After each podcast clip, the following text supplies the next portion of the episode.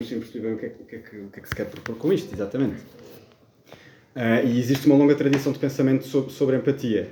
Um, ao mesmo tempo, nós assistimos a uma certa impaciência com, com estes apelos do lado de pessoas que, um, enfim, um, estão mais ou menos alinhadas com certas ideias que derivam de uma noção de, de, de privilégio epistemológico, diríamos, uh, que é uma ideia que remonta ao teórico marxista Lukács, um, tendo esta ideia de que uh, nós não conseguimos.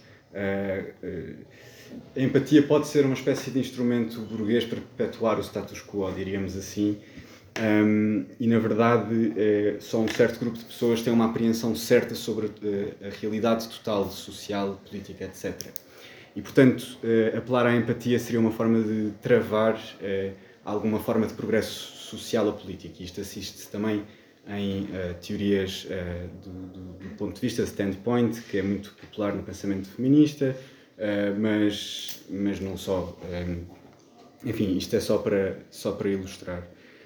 E, e, quer dizer, curiosamente depois também existem correntes dentro desse, desse, desse, desse campo teórico que são críticas do próprio discurso um, um, por exemplo, pós-colonial, como por exemplo a teórica Spivak, que dizia que um, a ideia da escola pós-colonial de algum modo está dominada por, por conceitos ou categorias que são uh, ocidentais ou, e não, não promovem verdadeiramente uh, a participação daquilo que ela chamava os subalternos. Portanto, há aqui duas, duas uh, espécies de, de, hesitância ou relutância em relação a estes apelos à empatia que se prendem de algum modo com, uh, por um lado, a impossibilidade de compreendermos verdadeiramente o ponto de vista do outro e, por outro, com outra noção de empatia que nós vamos ver, que é uh, uma certa condescendência numa espécie de relação vertical de uh, uma, uma pessoa como estando numa posição superior à outra perpetuar, de algum modo, a inferioridade ou a subalternidade uh, desse grupo de pessoas ou dessas pessoas. Então, uh, o que eu queria fazer com, com esta reflexão era, de algum modo, tentar salvaguardar a empatia, que me parece ser importante, uh, parece-me parece ser uma virtude, de algum modo, e, e promover, e, e, que pode promover o progresso social e político, de algum modo, mas tentando responder a estas críticas, uh, que eu generalizei um, uh, ou esbocei, um, aprendendo de algum modo com, com elas. Portanto, não estranhem se eu perder mais tempo a, a, a depois a, a classificar, a detalhar estas críticas do que propriamente a responder. Eu acho que a resposta vai ser um, vai sendo construída pouco a pouco. Vamos separar logo desde o início com, com problemas terminológicos. Um, e, e, eu vou começar já pelo, pelo mais simples, que é explicar que imaginação não se prende necessariamente com um, imagens pictóricas. Nós estamos a falar de, quando falamos de imaginação, quando ligada à empatia, pela própria tradição de reflexão da empatia, prende-se com uh, impressões em geral, com, com, com, com as sensações em geral. Portanto, não, não só é, é, é eu uh, colocar-me numa, numa, num cenário, é, é, de facto sentir também uh, tatilmente, toda, todas as formas possíveis e imaginárias, aquilo que eu suponho que a outra pessoa está a sentir. Mas agora vamos à parte mais problemática, que é uh, o que é que significa exatamente empatia, como é que se distingue de simpatia, altruísmo, compaixão, piedade e todas estas ideias que parecem de algum modo ligadas. Para chegarmos a, a essa a clarificação terminológica, que, que, vai, vai ser sempre um, um, posicionamento que vamos, vamos tomar aqui, um, importa fazer uma brevíssima história do, do conceito de, de, de, de sympathy e de empatia e de onde é que vem esta palavra. E, obviamente, eh, nós vamos, quando queremos refletir sobre empatia, vamos uh, recuar até às reflexões dos uh, chamados uh, sentimentalistas escoceses David Hume e Adam Smith, que falavam na, na simpatia, na sympathy, como algo que era praticamente intrínseco à, à, natureza humana. E esta sympathy era, era uma tendência, é trata-se de uma tendência natural para, para eu. Sentir de algum modo o que a outra pessoa está a sentir ou algo relativo ao que a outra pessoa está a sentir. Já, já vamos uh, tentar uh, uh, destrinçar um, um, pouco mais estes, estas diferenças. Para Hume e para Smith, um, a simpatia passava por uma espécie de envolvimento imaginativo, um, que implica de algum modo uma espécie de inferência analógica do que outra pessoa está um, a sentir. Uh, Hume fala hum, de simpatia logo quando uh, reflete sobre o nosso amor à fama, que é a nossa dependência das opiniões dos outros, onde, e, e porque é que nós estimamos mais os ricos do que os pobres, e ele diz famosamente de que diz-nos famosamente que um, que as mentes humanas uh, se espelham umas às outras. Mas isto não é um espelhamento como nós poderíamos pensar, porque porque lá está, envolve de algum modo esta espécie de inferência analógica, subjacente, apesar de ele não usar este termo, ele fala em relações de contiguidade e semelhança com o objeto da nossa simpatia, uh, que são as mesmas categorias que ele usa para explicar como é que funciona o nosso entendimento, e ele também reconhece que uh, a impressão que nós vamos uh, obter deste, desta simpatia vai ser mais fraca do que aquela que a pessoa empatizada, digamos assim, tem. Desculpem usar estas palavras. Empatizada, não. Enfim, não estou muito feliz com isto, mas pronto. Uh, Smith vai tentar desenvolver mais estas ideias e vai-nos falar de simpatia como algo ainda mais estruturante na moralidade. Uh, esta nossa tendência, ele está a tentar responder aos, aos teóricos que postulavam o egoísmo humano como a característica principal da natureza humana, como em Hobbes e Mandeville, um, e diz-nos que, claro que sim, existe egoísmo na natureza humana, mas também é igualmente humano uh, sentirmos algum prazer com o prazer do outro uh, de forma mais ou menos gratuita. Isto foi uma paráfrase muito, muito má, peço desculpa, mas, é, mas é, é mais ou menos isso que ele diz logo na abertura do seu livro em que desenvolve este, esta ideia, que é a teoria dos sentimentos morais. Um, e para Smith, um, eh, aliás, quando, quando começa a explicar a sua ideia de sympathy, começa exatamente um, a explicá-la, uh, de algum modo descrever como é que se faz este envolvimento imaginativo. E ele fala-nos, por exemplo, daquilo que nós sentimos quando vemos as feridas e as úlceras de um pedinte na rua.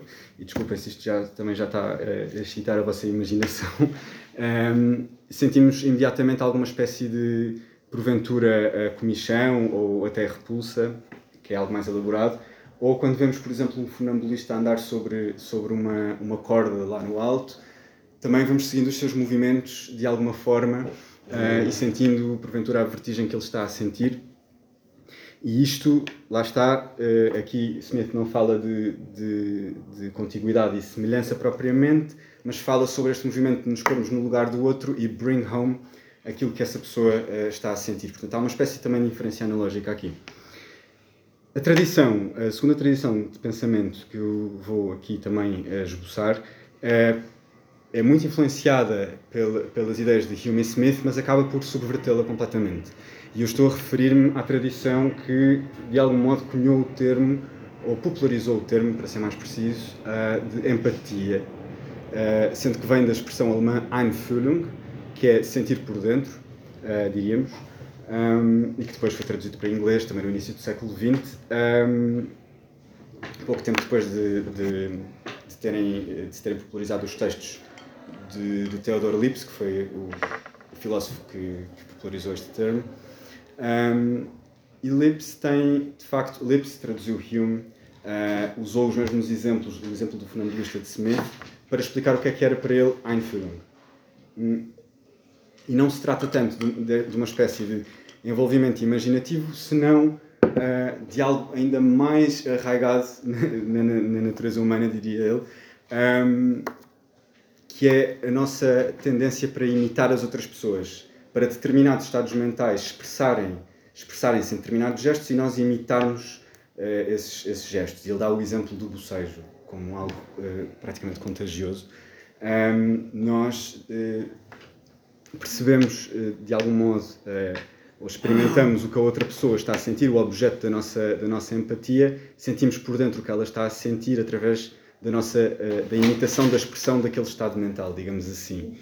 Portanto, não se trata de um envolvimento imaginativo, mas de uma experiência onde se abolem, onde são abolidas as fronteiras entre sujeito e objeto. Ele propõe esta quase ideia de unidade ou identidade entre, entre a pessoa que sente a empatia e a pessoa empatizada. E, portanto, temos, uh, isto é altamente problemático, porque como é que nós poderíamos imitar algo se não temos já um conhecimento prévio do que aquela pessoa está a sentir? Isto acaba por uh, incorrer numa espécie de petição de princípio e acaba por quase uh, mostrar que temos aqui um modelo quase de projeção dos meus estados mentais no, nos estados mentais das outras pessoas. E isto não ficou isento de críticas dentro da própria tradição da fenomenologia e, por exemplo, uh, Edith Stein, na sua tese de doutoramento sobre o problema da empatia, uh, enfim, criticou, fez esta crítica que eu, que eu acabei de fazer, uh, desta certa petição de princípio que existe na teoria de Lipps, um, e também um, para ela não, não fazia sentido um, esta abolição de fronteiras entre, entre sujeito e objeto. E dizer dela, a empatia é uma experiência de percepção sui generis em que, e que é, de algum modo, não é experimentada pela, pela primeira pessoa, é uma experiência não primordial, no sentido em que não é experimentada pela primeira pessoa, que anuncia uma experiência primordial. Uh, mas curiosamente, Smith, uh, Smith nada, Stein, uh, opõe-se à ideia de Smith porque diz que Smith o que propõe é uma espécie de procedimento, portanto envolve um certo grau de. Um, uh, é quase como uma espécie de, de surrogate, de, de, substituição daquilo que seria a verdadeira experiência empática, porque para ela, Stein, para Stein, a empatia é de facto uma, uma experiência.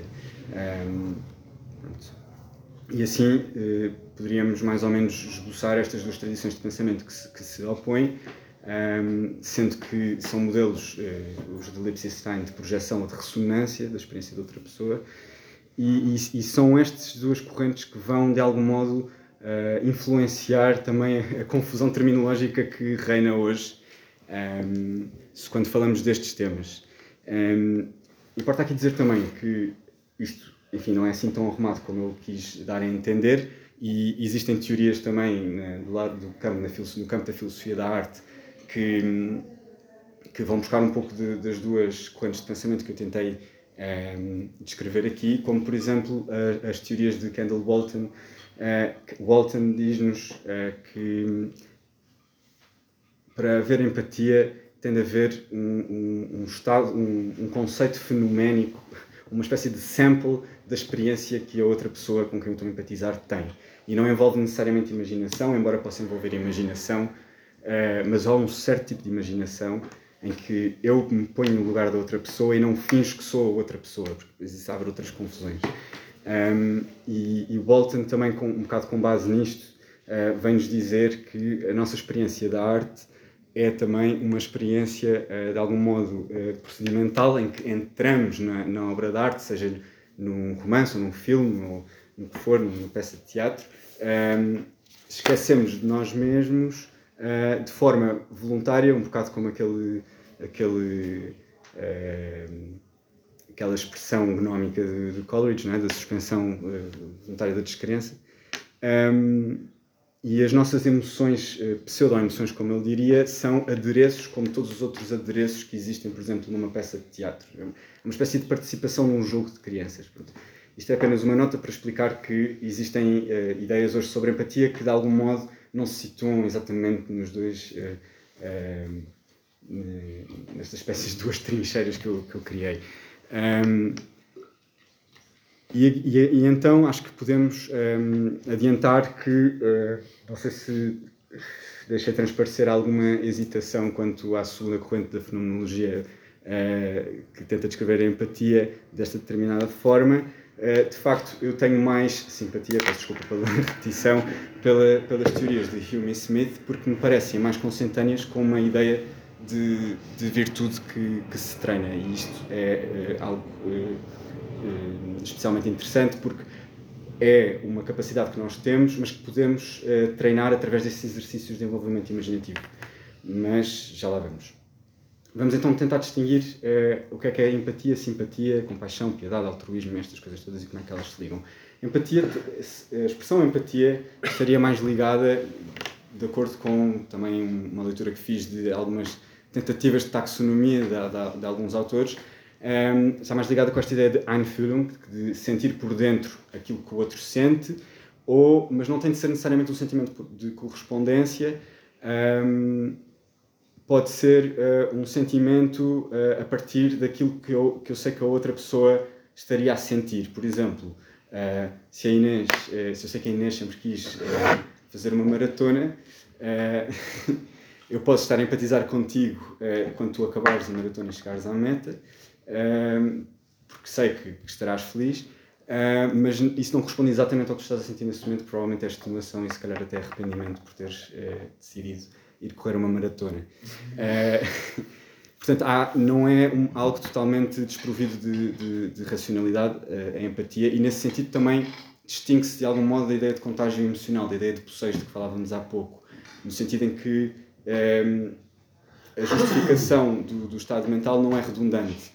Porque é que estás a rir? Porque toda a gente na sala está a rir porque é que estás a sentir medo ou vertigens ou, ou o que seja, porque aquele funambulista uh, está muito alto e pode cair. Pronto. Isto distingue-se de, de, simpatia. Desculpem, porque a simpatia, um, e não confundir com simpatia, que acaba por englobar um pouco de empatia e simpatia, como vamos definir agora, é um feeling for, é um sentir por, em que há uma, há uma separação entre sujeito e objeto. Não há uma espécie de autoesquecimento na simpatia. Eu mantenho uh, de algum modo um, digamos assim, diante da situação do outro, mas sinto algo por ele. E dois subtipos, subtipos de simpatia conhecemos bem são a compaixão e a piedade. A piedade, uh, até como descrita por Aristóteles na Poética, é este sentimento de verticalidade. Eu sinto qualquer coisa pela pessoa que está a sofrer, que pode nem sequer estar ciente de, do que está a sofrer, mas distingue-se da compaixão porque a compaixão implica uma certa predisposição para o altruísmo, para a atitude para o social. E dito isto, já, já eh, de algum modo o que, é que é, o que é, que é altruísmo, é a atitude para o social, é querer fazer algo pelos outros. Eh, e o altruísmo pode ou não seguir-se da compaixão, um, este é, aliás, um problema que se coloca hoje nos estudos da empatia, é uh, o nexo empatia-altruísmo, porque não é totalmente claro que a empatia leva ao altruísmo, para mim é relativamente óbvio que isso não é uma necessidade, um, mas uh, até que ponto é que a empatia pode promover o altruísmo continua a ser uma questão. Dito isto, e peço desculpa se demorei muito tempo a fazer esta pequena história, tentativa de terminologia, eh, classificação terminológica ou taxonomia, como queiram, um, podemos um, voltar então às críticas que se fazem à empatia um, e nós poderíamos uh, dividi-las em três problemas, diríamos. Primeiro problema uh, seria um certo uh, autocentramento ou inevitabilidade de, de, de, concentração no eu na empatia e, e claramente, na, na, eventualmente, na impossibilidade de, de, de como nós tínhamos dito, de uma correspondência perfeita de estados mentais. Um, e depois vamos ver que um, este autocentramento, este problema do autocentramento divide-se um, em dois outros subproblemas, mas já lá vamos. Um segundo problema por-se-ia com um, aquilo que nós estávamos a falar há pouco, da ligação não garantida entre empatia e altruísmo. E um terceiro problema que decorre do primeiro é que não nos conseguimos livrar totalmente de, do nosso eu, do nosso egoísmo uh, nos, nos, nos, supostos uh, momentos empáticos. Um, seria que a empatia, e, e Hume já previa isto, um, e Aristóteles já, também já vamos ver, não é garantido que a empatia uh, consiga, de algum modo, acabar com os nossos preconceitos, porque é mais fácil empatizar com as pessoas que são mais parecidas comigo, que estão mais próximas de mim. Tanto Hume como Smith dizem isto, e a própria ideia de Aristóteles do desenvolvimento. Um, ele não usa a expressão empatia, como é óbvio, mas, de, mas da amizade. Um, começa na família e vai se alargando. Uh, para, para as pessoas que não pertencem à minha casa. Um, então isto é problemático, porque a empatia poderia ser uma espécie de autoalimentação de preconceito e estamos familiarizados com este tipo de, de situações, como por exemplo se falava sobre um, a suposta incongruência de termos mais empatia por refugiados que vêm da Europa do que por refugiados que não vêm da Europa, que não partilham a mesma religião, etc, etc, a mesma cor, etc. e nisto, com, com, nisto uh, consiste uma, uma forma de desumanização. Então, o que é que alguns críticos da empatia, sobretudo face a este problema, último problema que anunciamos, tentam uh, fazer? Um apelo à racionalidade, rejeitando completamente a empatia, pronto, e este é o projeto de Platão, de Kant, de, de tantos outros, um, mas também de contemporâneos como, enfim, uh, Arendt, uh, Susan Sontag, o que quiserem. Um, mas eu acho que não é preciso ir tão longe. e aliás, acho que não, não vai correr bem se formos, tão, se formos assim tão longe. Eu acho que o apelo à racionalidade, claro, é importante para num aspecto prudencial, mas qualquer, qualquer ética de virtudes que se preze uh, subordina as virtudes éticas a uma ideia de prudência e de sabermos quando é que devemos ou não e em que medida uh, ativar uma determinada virtude, mas é mau se o propósito à racionalidade for uma espécie de tentativa de encontrar um, um elemento comum apenas através da razão, e esse elemento seria a razão, e através dessa definição do homem como animal racional, postulamos a dignidade do ser humano e, portanto, segue-se que temos de respeitar todas as pessoas de forma, de forma igual. Isto tem dois problemas. É que o apelo à racionalidade em si não motiva, não, não, é, não tem força suficiente de motivação e, pior, está sujeito a qualificações. E, como diz Rorty num ensaio sobre direitos humanos e sentimentalismo, um, o, o, nazismo abria-se a qualificações de racionalidade e a elevada racionalidade de um determinado grupo de pessoas era razão para suspeita. Ou na guerra da ex-Jugoslávia, determinadas pessoas de determinada religião e determinada região não eram racionais o suficiente, de algum modo, eh, para que nós eh, as respeitássemos do mesmo modo. Um, e pronto, dei exemplos muito recentes, mas como é óbvio, toda a ideia de escravatura assenta nisto. Um, Aristóteles, de forma interessante, como, como eu dizia há pouco, explica-nos que a nossa amizade, sobretudo na Ética Nicómica isso fica muito claro, um, a nossa capacidade de desenvolver amizade com as outras pessoas parte de, da, da ligação que existe entre pais e filhos e, e, e isto deve-se a uma inevitável um, tendência para um, o, o, amor próprio também, mas uh, porque uh, podem os, os progenitores uh, de algum modo dar-nos sustento, aprendemos a amar desse modo um, e vamos aprendendo pouco a pouco através de um, de um processo de educação uh, para a polis a alargar o, este, este, este, esta tendência que ele descreve quase como uma tendência instintiva para desenvolvermos amizade uh, com, com as pessoas que, que, que estão connosco, que nos acompanham. Uh, e ele chega mesmo a dizer na ética anicómica de forma um bocado enigmática, depois não desenvolve isso tanto, um, que, que, que, é mesmo a tendência humana para um, desenvolvermos amizade, de, desenvolver amizade dentro da própria espécie. E ele depois compara-nos com outras espécies uh, de animais. Enfim, isto obviamente uh, está sujeito a, a críticas, mas parece-me interessante ele fazer esse, esse, esse comentário.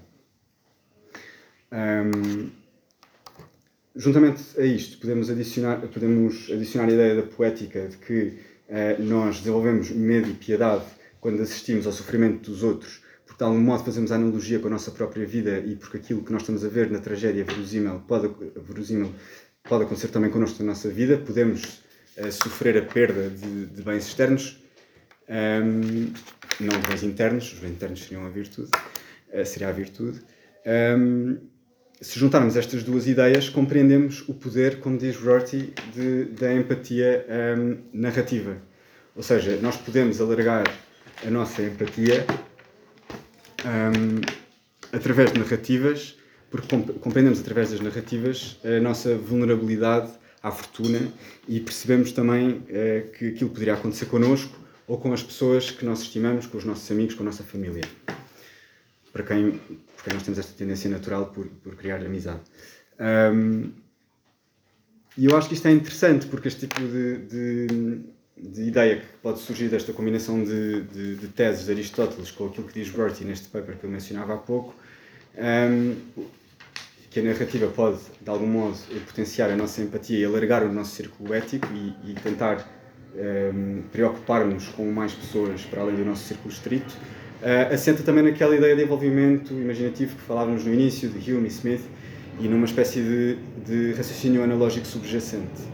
Uh, mas claramente existem problemas com esta ideia de empatia narrativa, porque a narrativa, como nós eh, já, já, já, já conseguimos prever, pode ser usada evidentemente para propósitos anti-empáticos, se quisermos.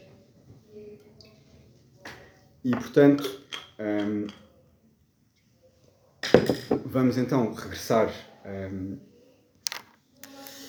àqueles problemas que tínhamos mencionado antes, que é se, por um lado, as narrativas não podem mais fechar-nos sobre nós mesmos do que abrir-nos o nosso, abrir o nosso círculo ético, e se, uh, ou se por outro lado, pode, pode, mesmo tendo esse poder de criar empatia, se não pode apenas uh, ser uma ocasião de uh, surto de sentimentalismo que depois não leva a qualquer forma de, de ação pró-social ou de ação ética. Passa a redundância. E temos então dois, dois subproblemas se voltarmos a considerar aquela questão do autocentramento na empatia. E o primeiro prende-se, também com esta questão das narrativas, com o lado necessariamente sacrificial das narrativas, com uma certa ilusão de imparcialidade e com o facto da forma ser um, convidar a, a, este, a, estes dois problemas. Uh, do, do, sacrifício e da, da, e da impossibilidade de imparcialidade, de criarmos a ilusão de que existe imparcialidade. É claro que a empatia implica sempre escolher um lado e sacrificar outro, e há um livro muito recente de Paul Bloom que se chama Contra a Empatia, e ele foca-se muito nisto, um, que a empatia tem um spotlight effect, pronto. É, a nossa capacidade de empatizar, não podemos empatizar com toda a gente ao mesmo tempo, é, se acharmos, ou ter compaixão, mais especificamente, com, com muita gente ao mesmo tempo, e portanto vamos ter sempre de sacrificar outra pessoa. E isto vê-se muito bem nas narrativas, um, e lembrei-me. Um, lembrei-me aqui também de, de, das teorias de Booth sobre a, a, retórica da ficção, que nos diz eh, exatamente isto, ou seja, o, o romance um, faz com que nós, de algum modo, entremos no ethos do autor implícito, um, que não corresponde exatamente ao, ao autor uh, de carne e osso, digamos assim, uh, a subscrever os seus valores de algum modo e quando ele aplica o foco narratológico uh, numa determinada personagem, uh, pode-nos uh, fazer empatizar com quem à partida não empatizaríamos. Um, a partir aqui podemos pensar na Emma da Jane Austen, que é, que é assim o, o grande exemplo de Booth acerca disto, mas ele dá muitos, muitos, muitos exemplos. Um, mas eu queria comentar sobretudo um, um romance, muito rapidamente, de uma autora que tinha como grande objetivo justamente a promover a nossa ligação eh, simpatia com, com, com aqueles com que não consideraríamos habitualmente. E num dos romances mais simples um, ehm, de, de, de, de Eliot, de George Eliot, Silas Marner, nós, obviamente, começamos logo por simpatizar com o seu protagonista, Silas, que é um tecelão pobre, que andou um bocado, é, enfim, é, atrasado em relação à, à Revolução Industrial, uh, um, adota uma criança, enfim, tem todos, todos uma criança abandonada, tem todos os elementos para nós simpatizarmos com ele uh, e ele sofre uma grande, um grande, uma grande uh, perda logo no início do romance e nós acompanhamos-lo nessa perda e no que ele está a sentir. E no fim, chegamos ao fim do romance e percebemos que uma personagem por quem nós, por quem tinha sido criada retoricamente eh, to, todos os, todas as condições para não sentirmos simpatia uh, por essa mesma personagem, descobrimos que, logo no início do romance, morreu. E percebemos que estivemos mais preocupados com a perda material de, de, do nosso protagonista e deixámos uma personagem morta numa vala durante o tempo todo e ninguém quis saber dela. E o que Elliot queria fazer com isto era precisamente, de algum, parece-me, de algum modo, o Booth não, não faz nada deste romance, mas fala um pouco sobre Elliot, e eu acho que este romance é interessante por causa desta, desta tática meio manhosa, poderíamos dizer, ou, ou genial. Um, Quer-nos dizer que, de facto, nós temos sempre um, uh, limites na nossa percepção. E eu acho que um, temos limites na nossa percepção e os nossos atos altruístas uh, estão sempre imiscuídos com alguma forma de egoísmo. Um, e ela tem uma citação muito, muito interessante sobre isto. É, ela é uma grande comentadora, como sabemos, não apenas mostra, mas também comenta, e diz que um, a nossa linguagem é como um, um, um rio que, que anda num, num solo uh, misto. E ela, por isto, e ela diz isto uh, num, num, numa passagem em que está a falar sobre o, nosso, o nosso altruísmo ser adulterado um, ehm, por nós mesmos. E, portanto, ela mostrou-nos aqui neste comentário que a linguagem acabou por nos trair, achávamos que estávamos a ser empáticos e, afinal, sacrificámos alguém. E eu acho que isto é muito interessante porque uh, contraria certas ideias um pouco idealistas uh, em relação à empatia e ao poder de, dos romances nos tornarem pessoas mais empáticas, como, por exemplo, Martin Nussbaum defende, uh, posto que nós temos uma visão imparcial dos factos e Nussbaum recorre à ideia do espectador imparcial de Smith, que eu acho que é um, uma extrapolação do que Smith quer dizer com o espectador imparcial, que na verdade é apenas uma imagem para explicar como é que funciona a nossa consciência moral, não é o leitor perfeito que está em posse de todos os factos, como, como supostamente um juiz tem de estar. Um, e portanto, se há alguma coisa que, que, que, a arte narrativa pode fazer por nós, é, é mostrar-nos os limites da nossa empatia, não é propriamente gerar mais empatia.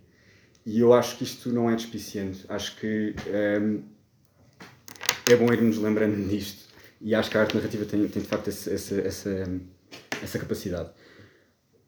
O outro sub-problema sub do autocentramento da empatia prende-se com o facto da motivação da empatia ser, hum, não raras vezes, a nossa autoimagem. Há um crítico literário que diz que, o Charles Altieri, que um, motiva-nos mais não propriamente a personagem oprimida do romance que eu estou a ler, mas a confirmação das minhas crenças eh, políticas.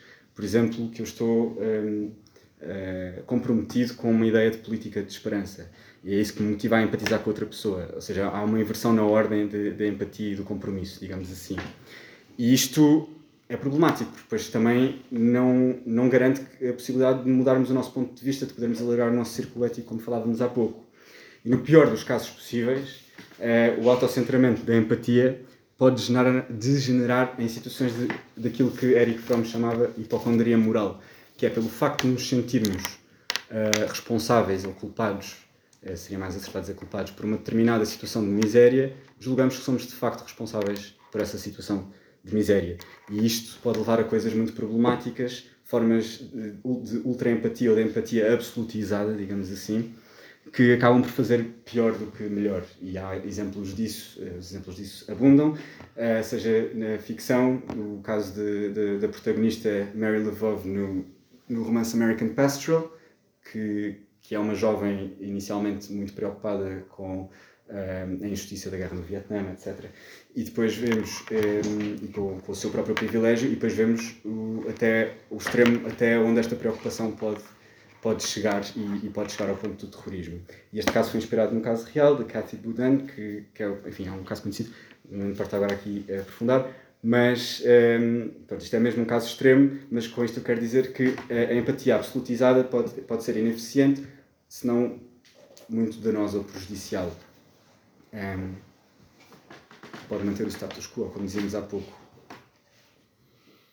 E pronto, agora parece que temos só problemas e que não há maneira de salvaguardar a empatia, mas eu acho que se recorrermos à, um, a outra ideia, para além de, desta, desta ideia de empatia como, como exercício imaginativo e as ideias de Aristóteles que nós dizíamos de um, de um, de um alargamento progressivo do nosso círculo ético, etc., e a ideia de que um, um, a nossa percepção é limitada e podemos ir nos lembrando disso por ocasião do contacto com a arte narrativa, podemos também lembrar-nos de filósofos como Iris Murdoch, que diziam, e com isto vou também tentar responder àquele problema que deixámos do nexo empatia-altruísmo, uh, que nos dizia que a ética não se reduz apenas a atos externos, ao mundo, ao mundo uh, digamos, de, de, das ações, um, mas é, passava também pela nossa cena interior. E ela achava que, um, argumentava que, um, quando tentamos corrigir a nossa percepção sobre as outras pessoas, estamos, nesse mesmo momento, a tentar uh, ter um olhar mais justo sobre as, sobre as pessoas, a tentar, como ela diria, amar e isto é uma espécie de exercício de humildade. E o exemplo que ela dá é da sogra que tenta olhar para. Um, sogra que tenta olhar para a sua nora de uma forma diferente relativamente à maneira como a via. Se achava que a sua uh, nora era, por exemplo, uh, histérica, pode começar a tentar usar outros predicados, como por exemplo, jovial. E esta, este é o exemplo que ela dá. E ela diz que isto em si é um ato altruísta, portanto, é uma, é uma, é uma espécie de ato de, de empatia que pode ou não envolver aquele exercício imaginativo de que Smith e Hume falavam, mas sobretudo Smith de nos pormos no lugar de outra pessoa, mas que combinados eu acho que oferece uma solução que eu considero de algum modo robusta para uh, uma empatia como virtude. Um, e isto é, pronto, é muito interessante porque ela faz uma distinção entre, falávamos de imaginação, ela faz uma distinção entre imaginação, que envolve este exercício de libertarmos-nos do nosso ego, eh, ela tem aqui uma preocupação freudiana, hum, e que a imaginação podia nos aproximar da verdade, isto é algo um pouco contraintuitivo, mas parte da ideia de que a nossa percepção não é perfeita e estamos sempre a tentar corrigi-la, portanto a imaginação é uma forma de tentar ir corrigindo a nossa percepção, em vez daquele suposto espectador imparcial de Nussbaum que não existe. Uh, distingue imaginação de, a meu ver, distingue imaginação de fantasia, que a fantasia é uma, é uma perversão da imaginação, em que achamos que a arte serve para nos consolar e para confirmar os nossos pontos de vista, etc. É um afastamento da verdade. Concluindo, já estou a falar há muito tempo, desculpem. Um, o que eu diria sobre isto é que a empatia, um, entendida como uma espécie de correspondência com os estados mentais do outro, não é algo muito plausível e, portanto, não é muito útil portanto não pode ser útil na ética, e prefere-se esta ideia mais abrangente de, de sympathy, uh, de envolvimento imaginativo, uh, através de uma, de uma, analogia subjacente. Um, isto pode englobar um, ações, um, não, altruísmo não necessariamente sob a forma de ação. Esta ideia de sympathy ou de, de empatia requer humildade para corrigir a nossa percepção, não há imparcialidade total, não é imparcialidade possível. Portanto, o melhor que podemos fazer é tentar lembrar-nos dos limites da nossa percepção e ir tentando corrigi-la. E, portanto, a empatia é uma virtude imperfeita, mas necessária. E só mesmo para terminar, diria que a prova de que a empatia existe e é possível e pode ter bons, eh, eh, boa, boas consequências, se, se, quisermos pôr as coisas nesses termos, eh, é que já a Ilíada eh, nos mostrava um caso de, de empatia a fazer o seu trabalho, quando, aquilo, quando Aquiles recebe a visita de Príamo, que quer o corpo do seu filho, Heitor, que tinha sido assassinado por Aquiles, para lhe fazer as honras fúnebres, que era algo muito importante nesta cultura heroica grega. Um, e o que Príamo faz é apelar a Aquiles a que pense no, uh, no seu pai. E ele pensa no seu pai, pensa em Pátroclo, que morreu, que não é exatamente a mesma situação de Príamo. Aquiles não é um, não é um velho, como Príamo, Aquiles não é um pai, mas pensa numa situação análoga que o faz uh, entrar num luto com o Príamo, com Príamo, desculpem, e uh, acaba por fazer com que ele um, ehm, mude ponto de vista, ganhe valores, digamos, ou seja, virtuoso, uh, perceba a importância do, do, do ritu dos rituais fúnebres e, e, eu acho que isto é um caso de empatia que é, que é muito interessante. Um, e o facto de nós, eh, mais coisa menos coisa, 24 séculos depois, 29 séculos depois, agora estou confuso, uh, noutra geografia, consigamos também deixar-nos interpelar por este tipo de, de, episódio. Pronto, e dito isto, um, agradeço todas as perguntas e comentários sobre esta reflexão. Obrigado. Se demorei demais. Abrimos então um período de discussão. Podem fazer as perguntas que quiserem ao, ao Pedro.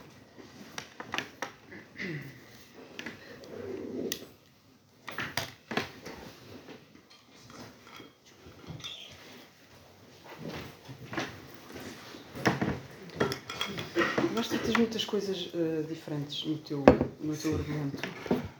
Uh, todas difíceis. Mas há só uma coisa que eu queria dizer. Eu acho que hum, o, a imagem do espectador imparcial, não estou recordada qual é a imagem do Nussbaum, mas uh, eu acho que essa imagem no Adam Smith já contém a possibilidade do colapso da, da simpatia no sentido de, de uma pessoa ter a experiência exagerada de simpatia por outra pessoa. E por isso, nesse sentido, acho que o Smith já. Basta-te o Smith e o, e o David Hume, muito provavelmente, porque está, está, está lá quase tudo, tudo, disseste coisa em relação às outras pessoas que têm falado sobre eles. Uh, não parece muito novo, porque parte, parte de uma preocupação importante do, do Smith tem a ver com a possibilidade das pessoas sentirem a mais. É um modo, um modo de simpatia exagerado. Ele diz que é sempre importante a pessoa manter uma consciência de secreto de que não é aquela pessoa. E isto é uma coisa muito importante para ele. Uhum. Uh, isto. Um, isto para dizer também uma outra coisa é que ele parece estar a surgir que existe um outro modo de problema, além das duas, dos dois tipos de modo de simpatia ou empatia que tu surgiste, um que seria um modo de dizer que há, há falta de, o segundo seria um modo de dizer que há um modo de condescendência, mas há uma coisa que pode ser um bocadinho mais grave, que é pessoas que vivem a achar que são outras pessoas. Portanto, que se misturam completamente com outras pessoas. Ou seja, é uma espécie. De... A minha pergunta é qual é que tu achas hum. que pode ser a relação entre simpatia, empatia e fantasia? Uhum. Ok. Uh, em relação ao que disseste sobre o problema de sentir demasiado, isso é claramente algo que, a que Smith tenta responder, precisamente uh, com a ideia do espectador imparcial, como dizias, e ele dizia que o autocontrolo era uma das, das quatro virtudes que ele considerava uh, mais importantes. Um, sim, uh, o espectador imparcial é a capacidade de eu me pôr uh, no lugar da outra pessoa e ver-me a mim mesmo e perceber que se calhar a reação que eu estou a ter é, é excessiva e portanto tenho de moderar, moderar as minhas emoções e as minhas, as minhas reações.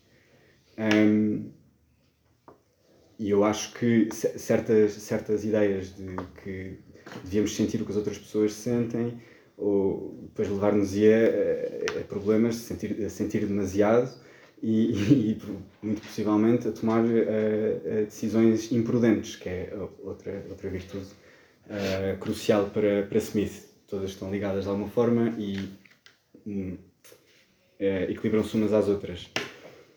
Se é possível a simpatia degenerar em fantasia, para Smith, não um, e um, a ideia de tentar viver como, como outra pessoa parece-me.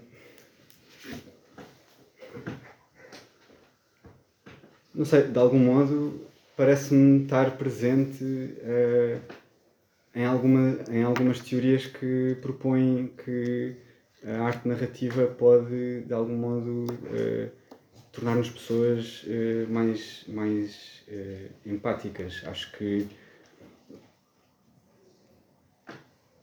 Não sei se estou a responder à tua pergunta, ou se percebi bem a tua pergunta, na uhum. verdade.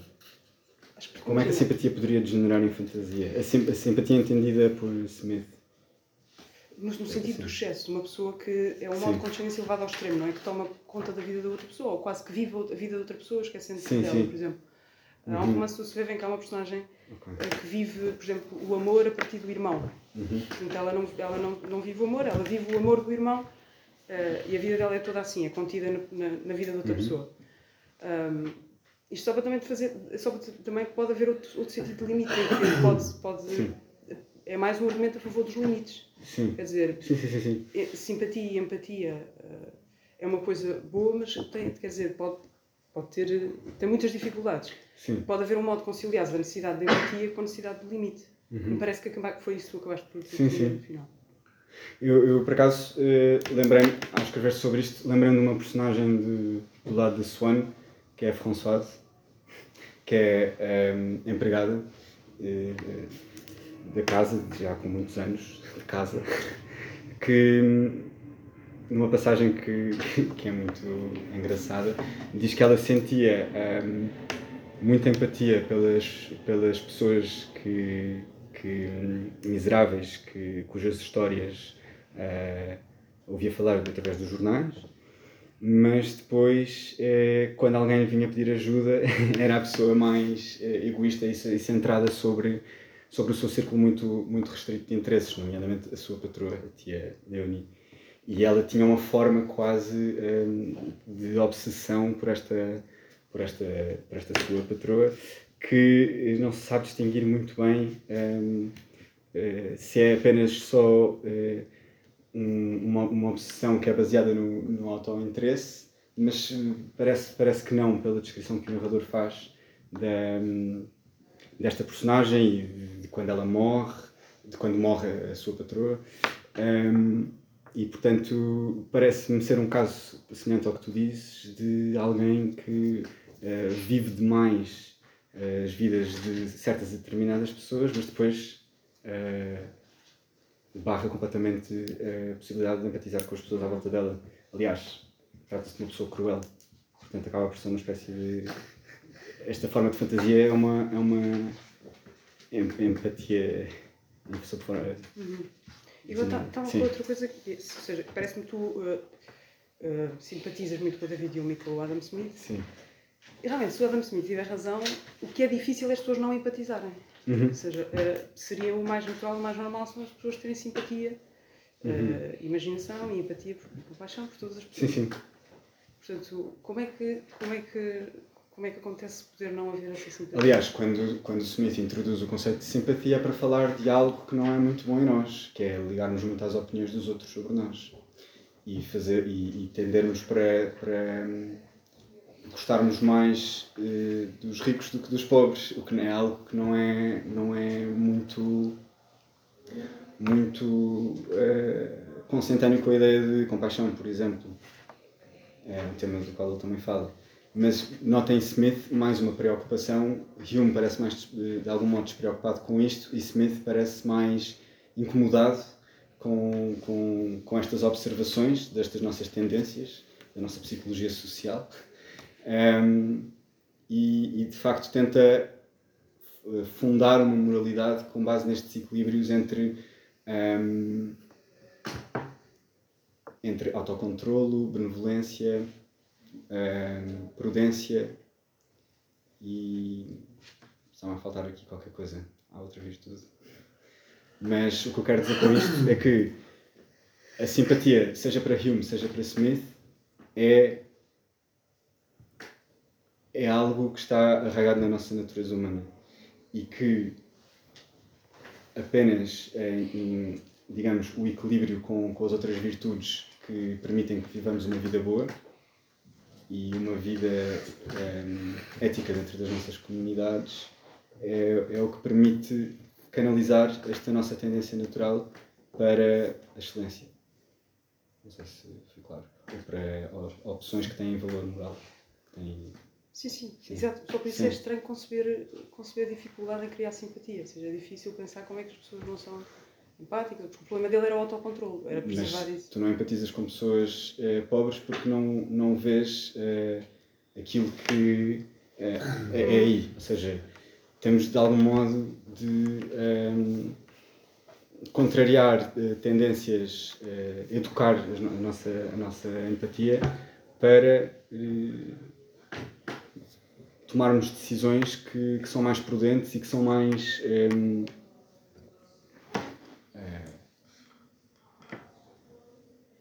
enfim, beneficentes também, por usar uma das outras virtudes que, que, se, que Smith fala. Enfim, hoje em dia ouço pessoas a dizer, enfim, eu acho isto um bocado estranho, pessoas a dizer que educam os seus algoritmos, porque o algoritmo é uma representação das redes sociais ou dos, sei lá, de qualquer dos sites um, ehm, que usamos diariamente um, ehm, tendem a alimentar uh, as nossas preferências e as nossas tendências. Um, e existem hordas de pessoas que se empenham como, uma, como uma, têm como emprego limpar uh, as imagens de miséria de, e de violência destes, uh, destas esferas, porque sabem que nós temos uma tendência de, de repelir estas estas, estas situações ou estas representações. Uh, eu, acho, eu acho isto um bocado extremo. Uh, achar que, que, temos de ser. Não, não se. Não sei se segue algo de muito importante deste, desse, desse esforço especificamente, mas claramente um, é importante um, esta ideia de, de educação moral um, que nos leva a alargar o nosso círculo ético. Sim. As pessoas por quem nós nos preocupamos. Não sei se respondi à tua pergunta. Posso, posso um, Pedro, é, é uma dúvida verdadeira, porque eu estava a ouvi-lo e fiquei com a impressão Pedro teve esse, tem esse problema de tentar distinguir esses vários conceitos que, que se intersecam, mas depois pareceu-me da sua intervenção que, eh, por exemplo, pensando no conceito de empatia em particular, que não distingue o que é a empatia perante pessoas que estão na vida uhum. daquilo que é a empatia perante personagens, por uhum. exemplo. Isto é, uh, que, que uh, tenta pensar no, na virtude, uh, por exemplo, relativamente a um romance da George Eliot, ou na virtude, uhum. e, e, aliás foi buscar o conceito de piedade de Aristóteles à poética, não é? Uhum. Portanto, um, isso é, é, é assim, isto é, é, é, é nisso que, que, pensa, é, na, é na, na empatia como sendo indiferente pensá-la relativamente um, a seres que estão no mesmo plano uhum. que nós ou a seres que não estão no mesmo plano que nós, e caso seja, isso não implica uma avaliação moral do que é um leitor virtuoso, um espectador virtuoso. O espectador uhum. virtuoso é o que sente piedade e o leitor virtuoso é o que sente empatia. Uhum. Um, pegando num exemplo, se eu estiver a conversar com alguém que, que me diz que não sente absolutamente nada a ver a Pietà do Miguel Ângelo ou que não se sente incomodada pela abertura do estrangeiro do Camus, eu tendo a acreditar que hum, aquela pessoa, enfim, das duas uma, ou tem um problema de percepção, ou, ou falta-lhe qualquer coisa de contexto uh, diante daquilo que está a ver ou a ler, ou então. Um, ou então, de facto, tem, tem uma percepção uh, afinada diante daquilo que está a ver e, e aquilo não suscita, de facto, qualquer tipo de, de, de perturbação. E eu diria que não há uma, uma fronteira muito, muito bem estabelecida entre um,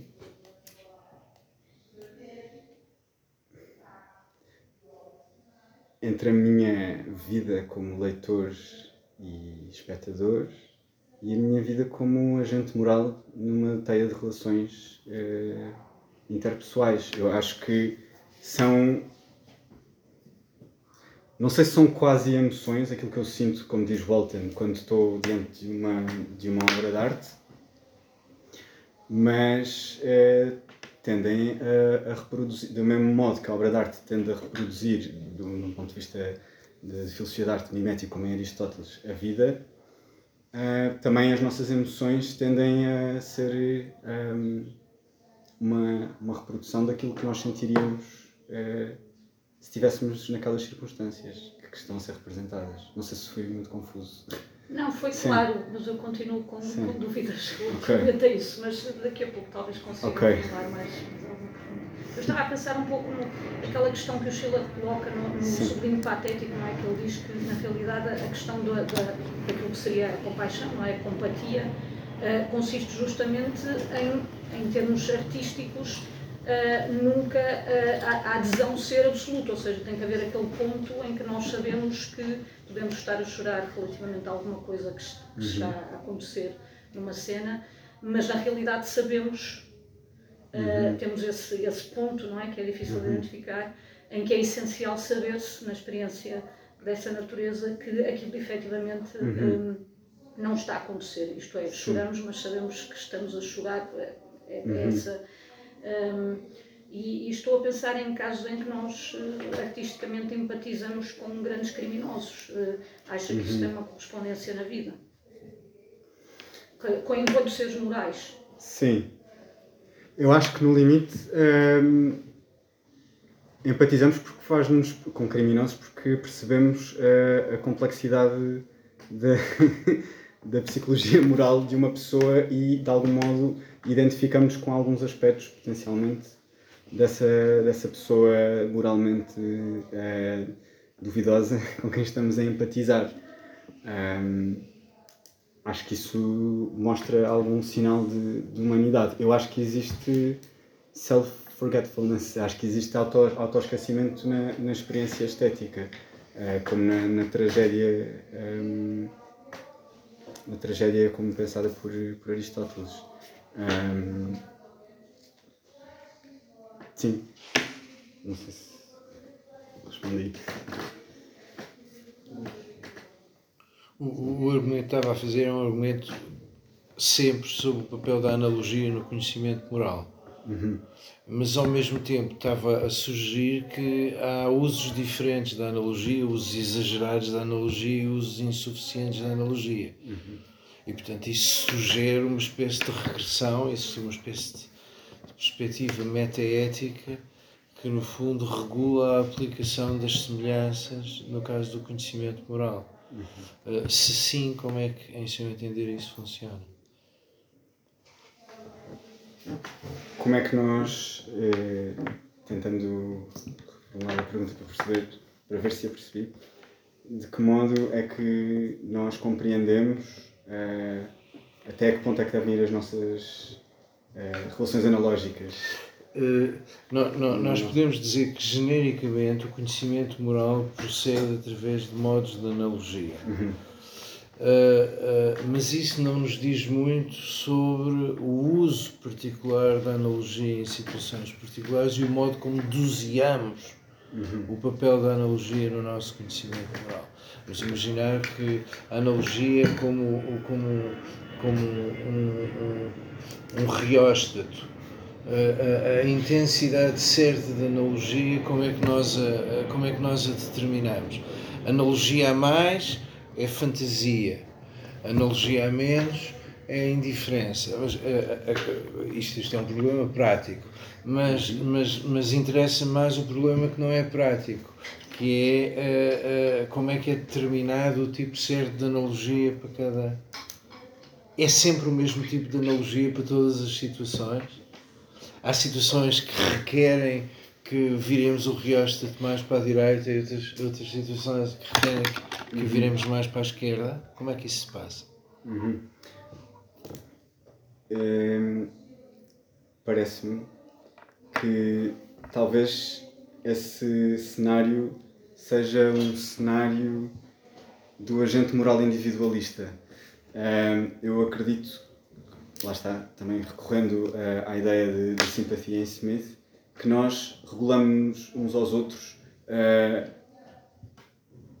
de forma interdependente e fazemos uh, perceber mutuamente quando é que estamos a abusar da analogia ou a ser muito parcos ou parcimoniosos com, com o, a relação analógica que eu encontro entre mim e os outros ou quanto de mim estou a pôr na relação analógica, ou quanto do outro é que eu estou a pôr na relação analógica. Um... Isso Sim. parece sensato, mas abre outro, outro problema. Eu, eu, sinto, eu estou instintivamente de acordo consigo. Há uma maneira a priori de determinar qual é a intensidade certa Sim. de analogia para, para cada situação, mas aquilo que está a dizer é que, em última análise, afinamos a dose certa por reações de outras pessoas. Uhum. Mas isso pode ser uma variedade de nos conformarmos ou de, ou de, ou de ficarmos lisonjeados com as manifestações das outras pessoas em relação a nós. E pode uhum. ser também uma maneira de perder uh, uh, uma parte da nossa autonomia. Como é que. Com, é, eu substitui o modelo riostático por uma espécie de modelo homeostático em que há uma Sim. série de. Há uma, não é? Uhum. Não, eu até diria que este, este exercício permite o exercício de, de nos pormos no lugar do outro, olhar para nós, mas depois de pormos o outro.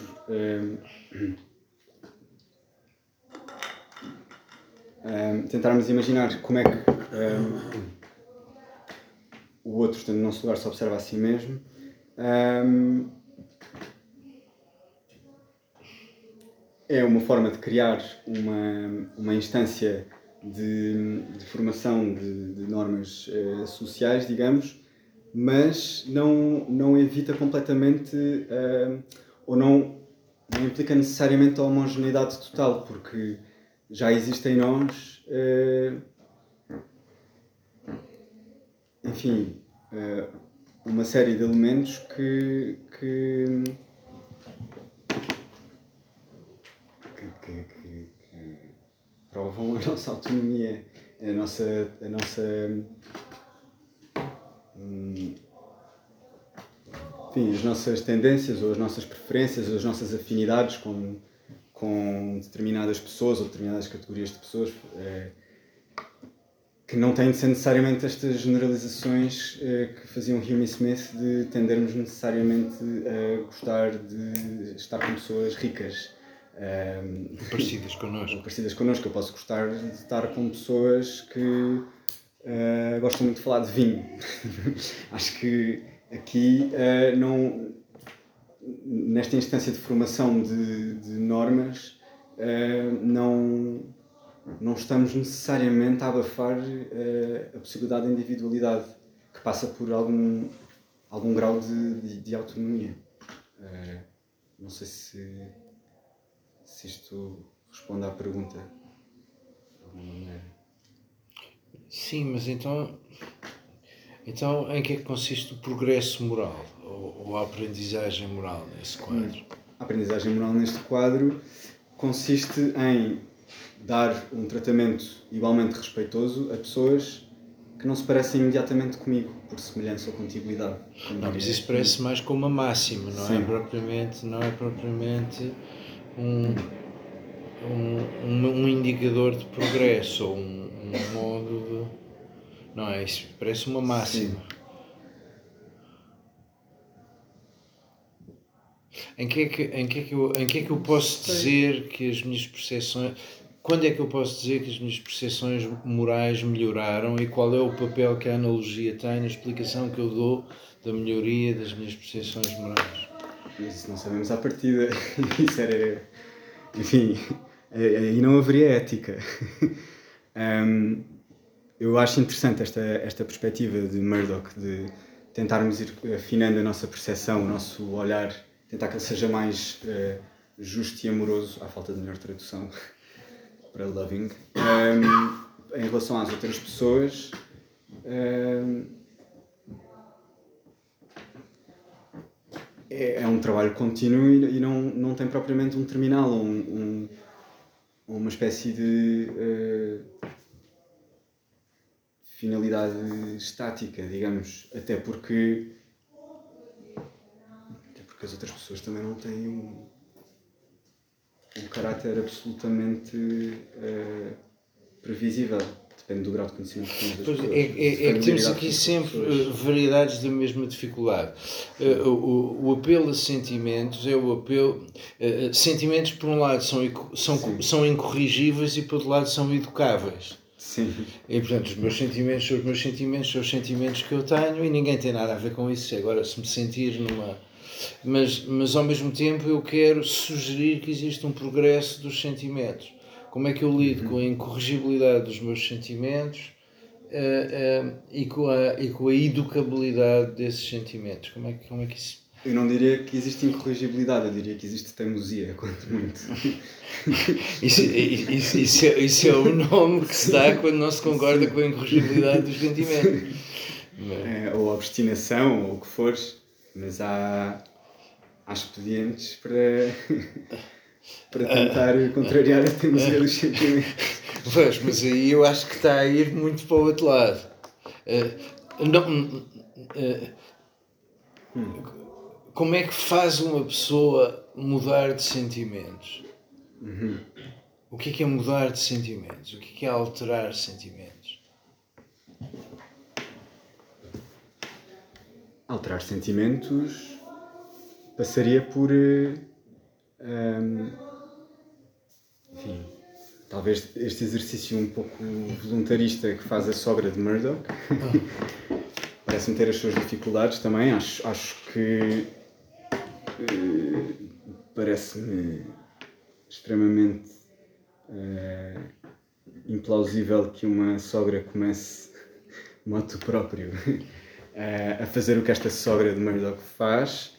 Acho que há de ter sido numa situação mais realista ou plausível, uh, instigada por alguém a tentar fazê-lo, a tentar mudar a maneira como, uh, na sua cena interior, adjetiva a Nora.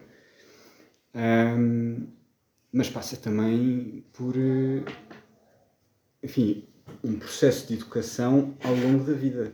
Como, enfim, Aristóteles diz que a educação moral não termina na juventude. Uh,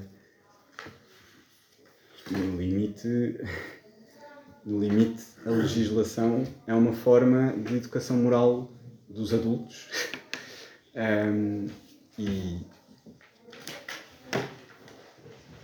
e essa legislação tenta seguir de algum modo a racionalização daquilo que ele entendia ser algo instintivo em nós, que é criarmos, um, criarmos amizade com uh, pessoas da mesma espécie. Com pessoas da mesma espécie é um bocado estranho dizer, mas com elementos da mesma espécie, no caso dos humanos, pessoas, não é? um, portanto, existe uma, existe uma certa noção do que é que é desejável, a forma como se chega lá não é tão clara, a legislação serve como educação moral ao longo da vida e pode, um, enfim, criar um ambiente social em que começa a haver menos espaço para irritações que fecham o meu círculo, o meu círculo ético. Um, basta pensar em como certos processos de, de. Basta pensar, parece que isto é uma coisa muito simples, mas o que eu quero dizer é que isto, isto seria ilustrável com o modo como as sociedades não estão, as sociedades democráticas, pressupõe-se, não estão eh, sempre em sintonia total eh, a respeito de, de alteração de legislação de direitos civis, por exemplo, mas através de, de, enfim, do ambiente social que se vai criando, uh, vai, vai começar a haver menos espaço para, para determinadas reações uh, instintivas antissociais, uh, diria.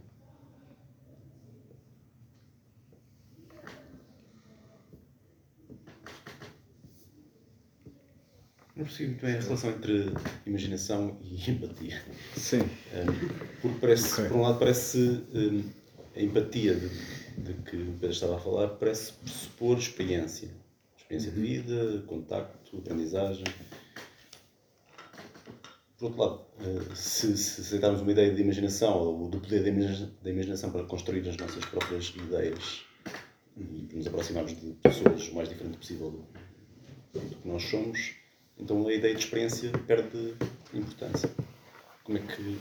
Como é que perde importância? Não percebi. Se, se, se, imagina, se dermos muita importância à, à imaginação, neste uhum. processo de, de, de, nos tornarmos mais empáticos, então não precisamos tanto da experiência de vida para, Sim. para o sermos. A imaginação não pressupõe que eu tenha uma experiência de vida. Uh, da situação que eu estou a, a mesma experiência de vida relativa à, à situação que eu estou a observar. Eu nunca fiz funambulismo, mas já tive vertigens porque subi a sítios um bocadinho altos. e então um, tenho, uma, tenho uma impressão mais fraca, diríamos, do que se estivesse no lugar onde está o funambulista. E o funambulista, por habituação, também. É, enfim, obviamente não tem uh, tantos problemas como, como eu teria uh, se estivesse na situação dele pela primeira vez. Portanto, a imaginação pressupõe analogia com experiências anteriores, sempre. Um, não sei se respondi à Mas tem limites. Como é que se explica então a, a diferença? Pareceu-me a mim que era um dado adquirido que uh, sentimos mais empatia por pessoas mais próximas de nós, uhum. ou mais parecidas, que Sim. por pessoas do Bangladesh, Sim. pessoas da Síria. Portanto, sentimos mais empatia por europeus, porque são mais parecidos, partilham um conjunto de valores. Mas se a imaginação tivesse um poder se calhar aqui é, é uma questão de calibrar uma coisa e outra. Mas se tivesse um poder suficientemente amplo, não, não seria difícil uh, imaginarmos que uma pessoa do Bangladesh é tão parecida connosco como, nos, no que é importante, como uhum. uh, um polaco. Uhum. Como é que, qual é, quais são as fronteiras entre uma coisa e outra? Ou, levando mais longe ainda, não é possível sentir tanta empatia por um animal como por uma pessoa? Sim, dizer, havendo grupos que dão, dão isso de barato. Sim. Eu acho que se trata de uma questão de habituação.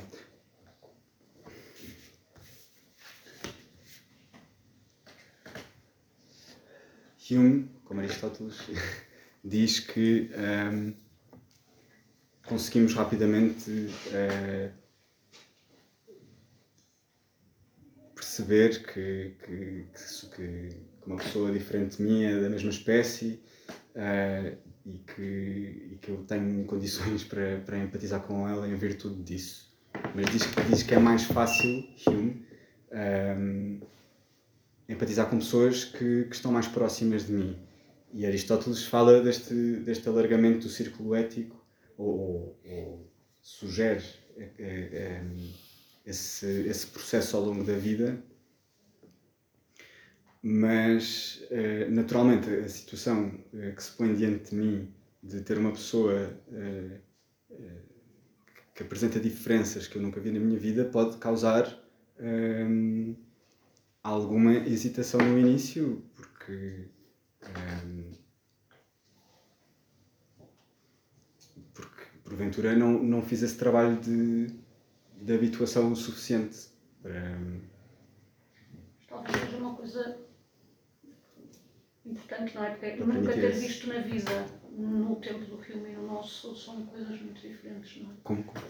Nunca ter visto esse conceito de uhum. um tipo de pessoa que eu nunca vi na vida, não é? Uhum.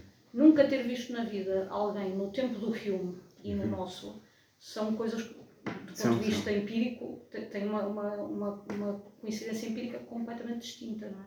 Uhum. E eu acho que isso uh, pode ajudar um bocadinho a, a recolocar a, a, questão do Nuno, porque o, o modo como o Hume uh, elabora esse argumento, no contexto no qual ele pensa e vive, uh, as consequências do argumento são completamente distintas daquelas que, que, que tem hoje em dia, não é? Ah, desde logo pensando em coisas tão simples como televisões, notícias, etc. Ou seja, há, uma, há, uma, há, um, há um fechamento do, do, mundo do filme de um certo ponto de vista que não tem qualquer comparação com aquilo que é isso, por exemplo, pensado em 2023. O, o nosso conceito uh, uh, de, de, imaginação ilimitada, no sentido de eu consigo ter uh, uma percepção do que é uma pessoa muito distante, não é? Uhum. é completamente distinto uh, daquele que era no século XVIII. É? Aliás, uh, o, o, pensamento do filme é, é, totalmente associativista também desse ponto de vista, não é? essa, uhum. essa ideia de que tudo acontece por uh, acumulação da experiência. foi uma coisa só que me ocorreu agora a proposta pergunta, não, acho que não é possível deshistoricizar uhum. a, a, nossa relação com a ideia de outro, de, de distante ou de próximo, não é? Que hoje em dia é, é, é bastante distinta. Mas é uma proximidade ilusória a de hoje, uh, diríamos, porque o facto de, de eu estar, um, ehm,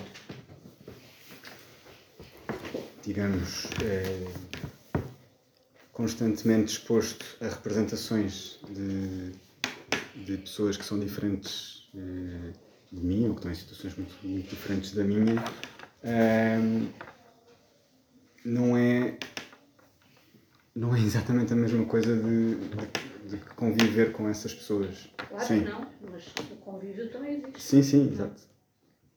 Eu acho que é mesmo através de um, de um processo de habituação e de convivialidade que se conseguem um, encurtar essas distâncias que podem existir em contiguidade ou, ou semelhança, se quisermos, um, muito mais do que uh, ver nas notícias uh, o que determinadas pessoas diferentes de mim uh, experimentam na vida, potencialmente miséria e sofrimento. Um, sim.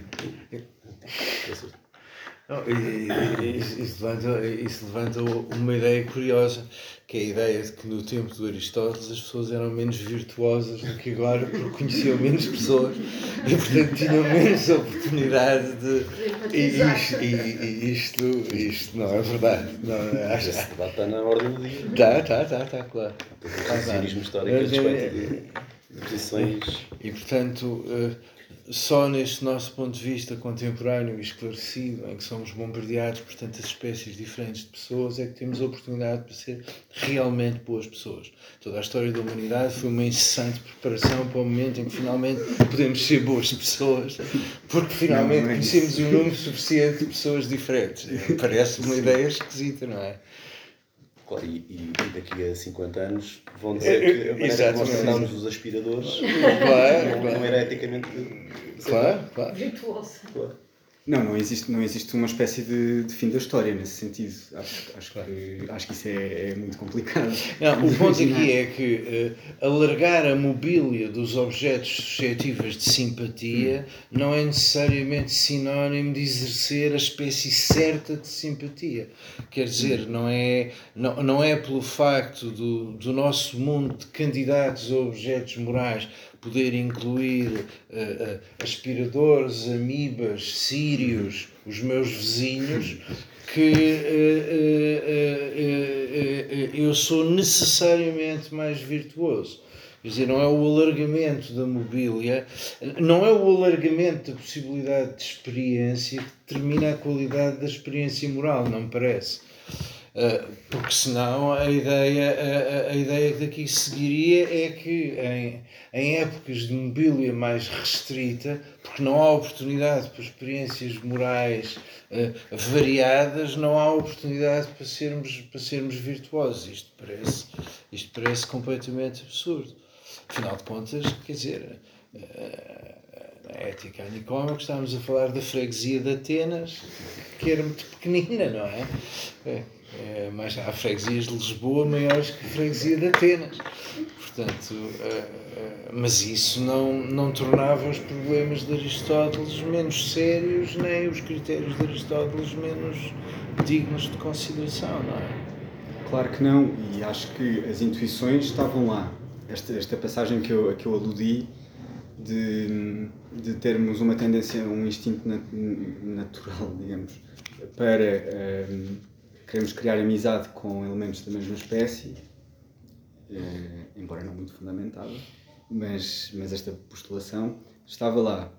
Eh, não era congruente com uma série de outras coisas que Aristóteles defendia, mas Aristóteles também dizia na política que as sociedades devem estar abertas à revisão das suas eh, práticas e costumes, como vender mulheres ou levar armas para a Assembleia. E, portanto, acho que no próprio Aristóteles existe esta noção de que pode haver progresso moral e social. E, obviamente, nós não nos encontramos, como se vê, basta ir sair à rua, nem ligar a televisão, perceber que não estamos de todo numa situação lisonjeadora, no, que chegamos ao fim da história e uh, vivemos na, na paz perpétua, ou o que seja. Uh, acho que acho que há aqui um, uma abertura ao perfeccionismo que pressupõe, na, por definição, imperfeição. Uh, e uh, não é mera exposição, lá está, a pessoas diferentes de mim que me vai tornar uma pessoa mais empática, mas é a educação da, dos meus sentimentos em relação às pessoas, todas as pessoas, incluindo as pessoas que são diferentes de mim. Uh, se, se, eu viver, se, eu viver isolado uh, não totalmente isolado, como um misântropo, mas se eu viver numa pequena aldeia e não tive contacto com pessoas de diferentes culturas, pressuponha-se, isso não faz de mim pior pessoa por serem as minhas circunstâncias. Isso seria uma bizarra forma de, de invocar o problema da sorte moral. As questões põem-se diante das circunstâncias em que eu me encontro. Uh, e isso é também mais ou menos aquilo que uma ética de virtudes que se preste uh, propõe. Uh, e, e, e, numa ética de virtudes que se preze, também existe uma atenção para, para o caso particular. A educação moral não deve ser standardizada. deve haver uma atenção ao, ao, ao caso particular do, do, do educando, ou de um certo tipo de educandos, digamos. Isto são todas intuições que estão na ética anicómica, portanto não é, não é assim tão estranho e parece-me que são intuições que, um, apesar das diferenças históricas, como mencionava, uh, são, são transponíveis ou adaptáveis, se quisermos, para uh, qualquer sociedade que, que inevitavelmente se defronta com, com problemas sociais e com questões morais.